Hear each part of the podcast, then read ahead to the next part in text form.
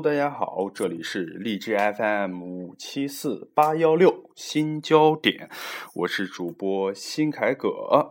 哎，听过我另一档节目的听众可能都知道，这就是我的真名啊。反正我也从来不起什么艺名什么的，呃，不是我不想起，而是我实在是想不出我能叫个啥啊。学学那些个明星，我也叫一个 Angelababysitter。啊，这不合适。学那些个荔枝红人，叫一个什么背着吉他的蝙蝠男神之类的，对对对，一长串呃，我就跟你我一样，普通市井小市民，犯不着弄这些个神秘感。然后，但不起也不行呀。我就想起个什么好？前两年让我想起了前两年的事儿。前两年在学校那会儿啊，有一个东北学妹在路上就碰见碰见我嘛，跟我打招呼。就忽然蹦出那个东北东北腔的，嗨，新凯哥，新凯哥，哦，特别浓的东北味儿。我说，嗯嗯啊，好，叫我啊啊啊，好好好，嗨嗨嗨，哦，我就觉得这个新凯哥挺蛮有意思的。然后以后我觉得可以专门来开一期节目，说一说这个方言啊。我觉得方言蛮有意思的。呃，那我就以后就用这个他给我起这个名字，新凯哥吧。好。这个节目呢，我开这个节目的用意呢，主要是想跟大家就时下的一些热门的话题或者是新闻来谈谈自己的看法，或者是来听听大家的见解啊，呃，或者跟就是跟大家分享一些生活中有趣的见闻。嗯，如果大家有什么意见或者建议，可以随时登录新浪微博艾特。杨凯工作室，杨是杨树的杨，凯是凯旋的凯，杨凯工作室来给我们私信，或者直接在荔枝 FM 客户端里面给我们发消息，我都可以看得到啊。今天是咱们这个节目的第一期，这个第一期咱们来聊点儿嘛。哎，我最近啊，就是经常在外面跑的比较多，主要是这个刚毕业这个学生呀，在外面实习呀，找工作呀，就像这两天呢，我在外面跑，主要是因为就是给。工作室里买买设备啊，买桌椅板凳这些个东西，就经常在外面跑。就是有时候不认得路，或者是赶时间比较急，然后就不得不打车。说到打车，像我在西安这边啊，有几个点儿就特别的难打车。首先是早晚上下班高峰，这一点就不用再解释了。其次就是下午三四点那一阵儿，就是碰到司机交接班的时候，就是那会儿比较难打车，经常会碰到就是招招挥挥手招一辆车，哎，车停到你的旁边，窗户也摇下来了，问你去哪儿？呃，我去北边。呃，我我去不了，我我在城西交交班呢，去不了。然后一脚油门扬长而去，留下风中的我独自凌乱啊！还有在城外的话，比城内好打车。城外的司机啊，有时候到高峰点就不愿意去去城内，因为那个点儿呀，城内特别特别特别堵，城内那个路而且又特别窄，所以说特别拥堵。而在城内，城内打车，你想在城内打车，连门都没有。啊，就通常这种情况呢，我就建议你赶紧去老老实实和别人去挤公交车。通常这种情况下呢，出租车不如公交车快，而公交车起码有那个公交车的专用道，而那个公交有时候不如三轮车快。别别别以为我在胡说啊，给大家说一个很真实的一个事例，就我自己亲身亲身体验的。就我昨天去家具市场就买桌子，买桌子椅子。然后那个送货师傅骑着三轮车，骑三轮车来我家这送货，然后我坐公交回家。结果呢？结果是什么？结果是我让人师傅在我家楼下等了我快半个小时，等等等了我半个小时，我还坐公交，我还没到呢。啊，这为什么？就是后来我就特别乐意，就特别就喜欢上打车。呃，这还得从一四年，也就是去年，就刚过去这一年的双十二，十二月十二号那天说起。嗯，那天陪女朋友去面试，就是不认识那个地方嘛，但是离那个地方已经很近了，已经很就是一个起步价的距离，就挥挥手打辆车，然后坐上去，司机，呃，司机就推荐，也是比较年轻的司机嘛，会会就给我推荐使用这个快滴打车这个软件。呃，说到双十二呢，他说那天这个。他那天说给我告诉我说，这个双十二的起步费就是减免，就是做活动双就是用快递打车减起步费，就这个活动用支付宝就能手机上支付宝就能直接支付。其实呢，就是打车软件已经普及了有一年多了，身边朋友很多朋友都经常在用，也推荐我就使用，就是给我讲东东多方便呀，怎么快捷呀什么的。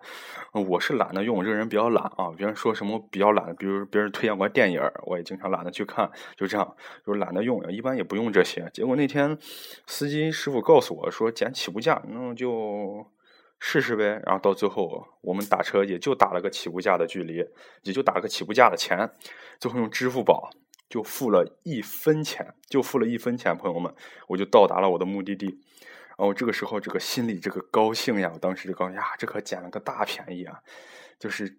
这比坐公交车都要省呀！这的这对我们就是这些刚毕业的、身无分文的，或者就是一块钱掰成两半花这种，是多好的多这种人是多好的一个福利啊！本来这事儿其实都忘得差不多了，就是结果快快滴打车这个小婊子啊，真是隔三差五的发这种卖骚短信，相信大家都有这个经历啊！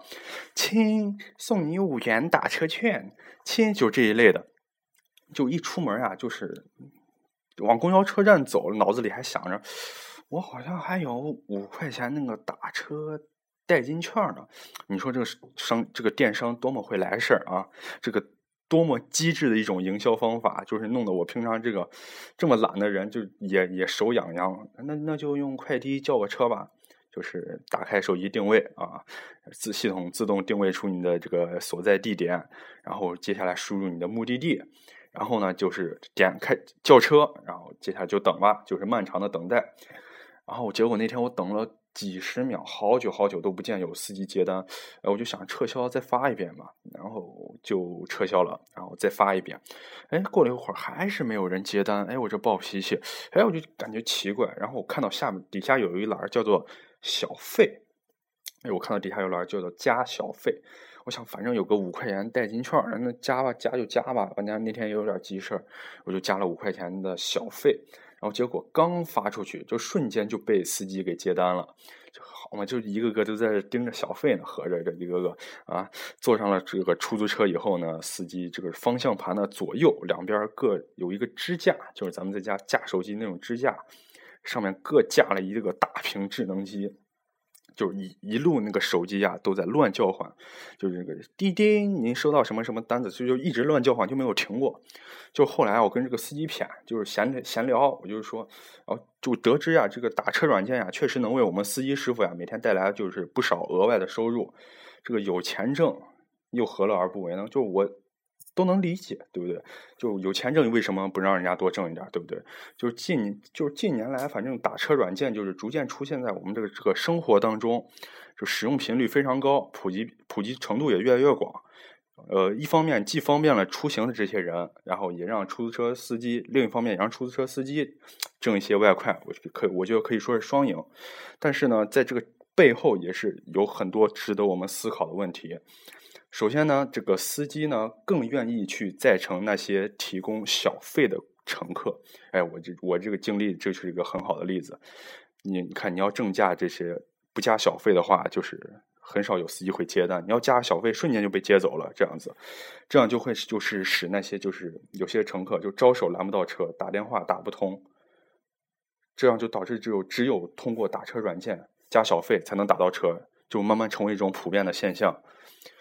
这样也得益于打车软件兴起，也得益于我们的移动支付的这一个发展，快速一个发展。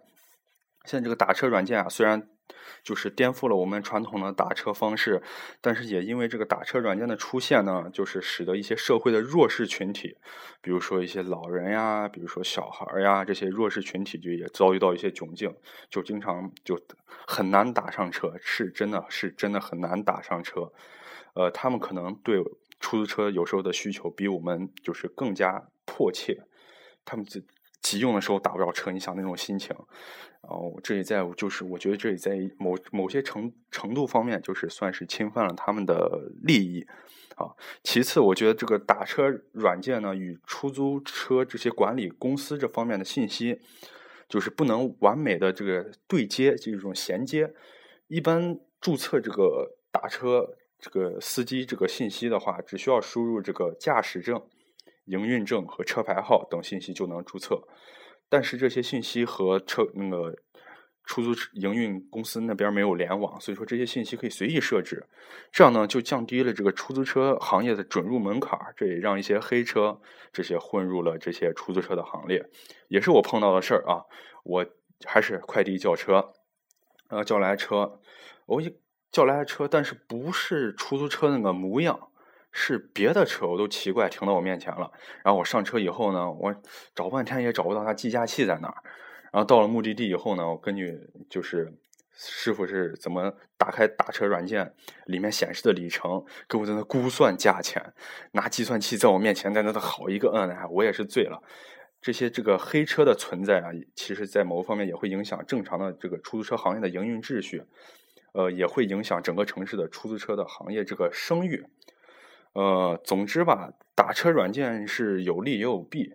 就是在此，我们都希望打车软件能不断的完善，出租车营运市场管理能更加规范，普通老百姓呢也更乐于接受这种科技给我们生活带来的一些变化。